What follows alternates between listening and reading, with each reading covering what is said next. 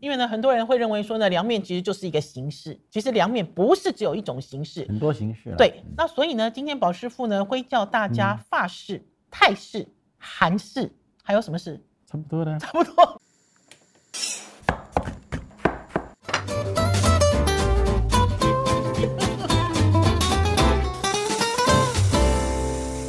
欢迎大家准时收看收听《我的老公是大厨》，我是王瑞瑶。宝师傅，喜欢看料理、喜欢追料理的听众朋友，有没有追上《料理之王》第三季的节目呢？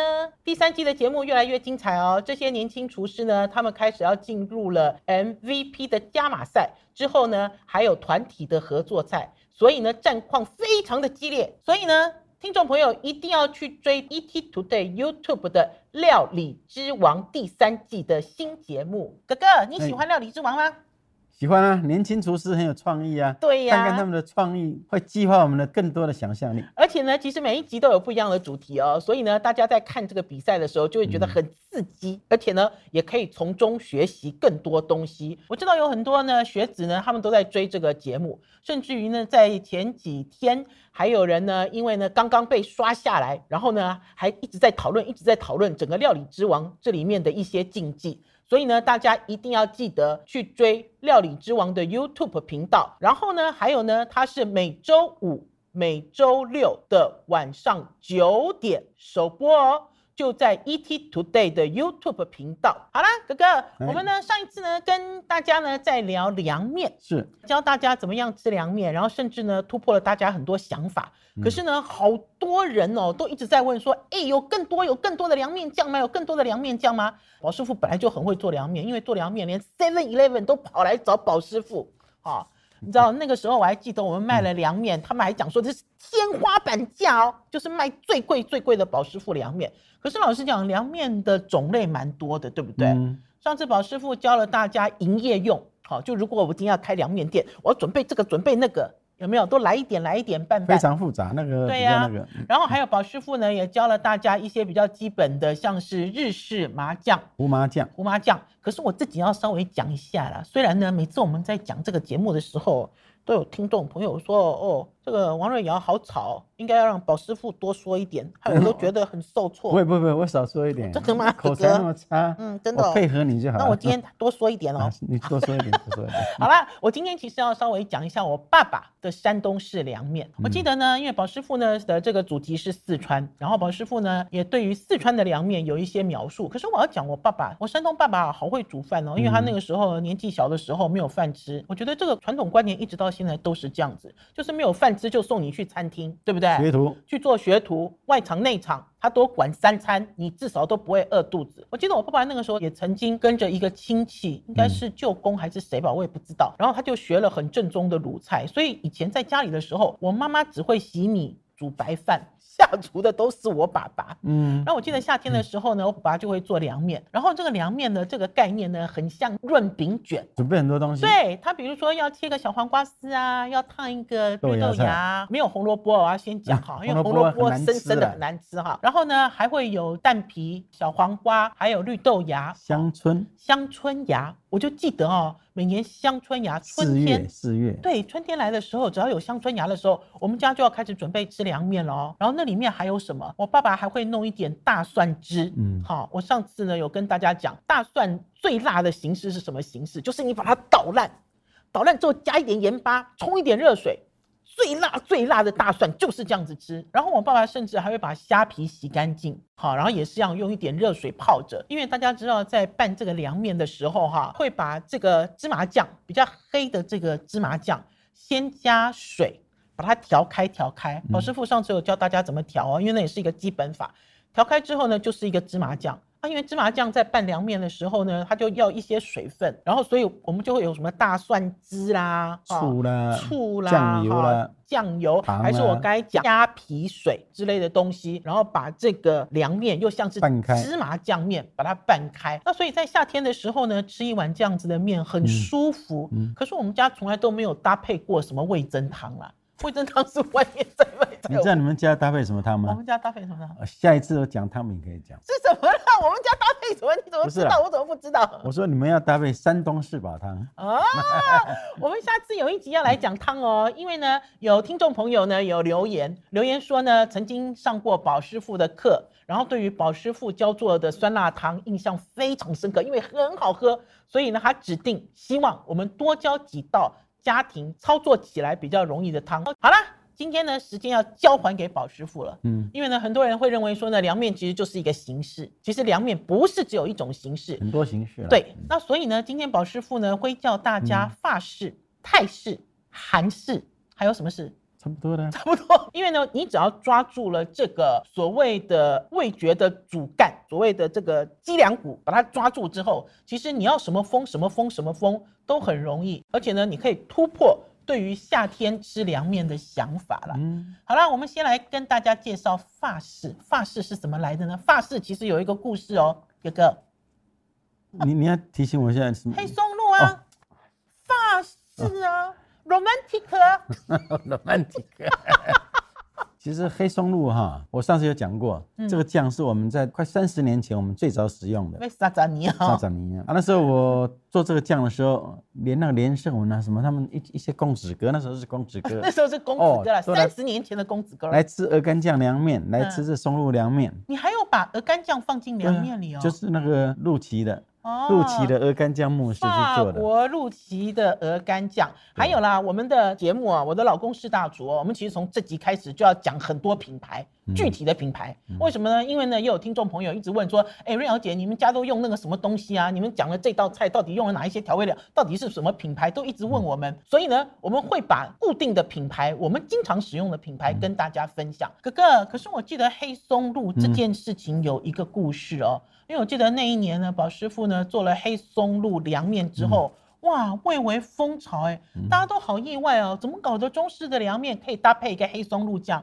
而嗯且那个时候黑松露酱应该还很昂贵，可是现在的黑松露酱取得很容易、哦，比较平价，而且很多地很方都容易，很买得到。容易对，。你那个时候为什么会想到黑松露酱可以做成凉面酱？那时候我有到我们西餐厅一九三零去实习过，嗯所以有接触到这个。可是之前主厨就有拿这个给我们试用，嗯哎、有教我们怎么法国做。人哦，哎法国人和你啊，讲我们这一道会做的比较西式啦，好，嗯我们直接公布配方，宝师傅会告诉大家这样子的酱汁里面到底放了哪一些材料，然后大家嗯抓住这个主要的这个架子之后，然后再去微调你要的咸嗯啊、甜啊、酸啊之类的。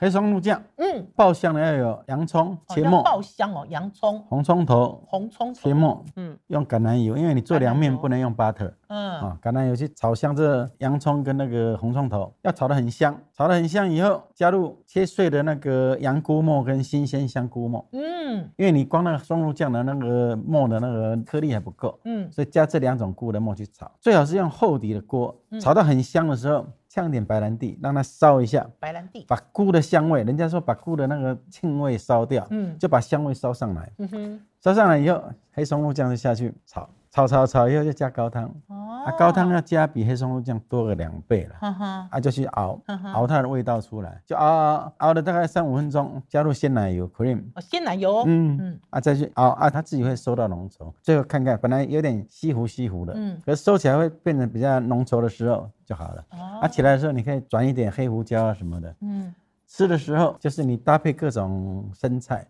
嗯因为我的凉面哈、可以变成生菜沙拉，你可以面少生菜多，面就当一个配角。凉面酱下去以后，嗯把三明给滴一点，哦，把三明狗醋，解腻。呵呵，啊，那个拌起来非常好吃。最后你要是有那个新鲜的黑松露和啊白松露，再抛个五六片上去，，对，轻飘飘的浮在像羽毛浮在上面。哼哼，宴客好有啊再来面子哦。鱼子酱，鱼子酱，鱼子酱贝也可鲁以嘎来，的也可以来几颗啊，吗？比较大颗的，对就最一点大的粒啊上呗面。，马赛。对不对？因为听众朋友现在在听宝师傅介绍这个黑松露酱啊，大家在试想三十年前，哇，真的是风靡哦，整个中华民国这个政商名流哦，大家都要来雅都饭店的天香楼哦。还不是去西餐厅哦，不是去法国餐厅哦，就是要吃这个黑松露凉面酱。大家会做了吗？大家就会知道，你们打开你们家的柜子，有这个酱，有那个酱，其实都可以运用。而且呢，在凉夏的时候吃这些东西最舒服了。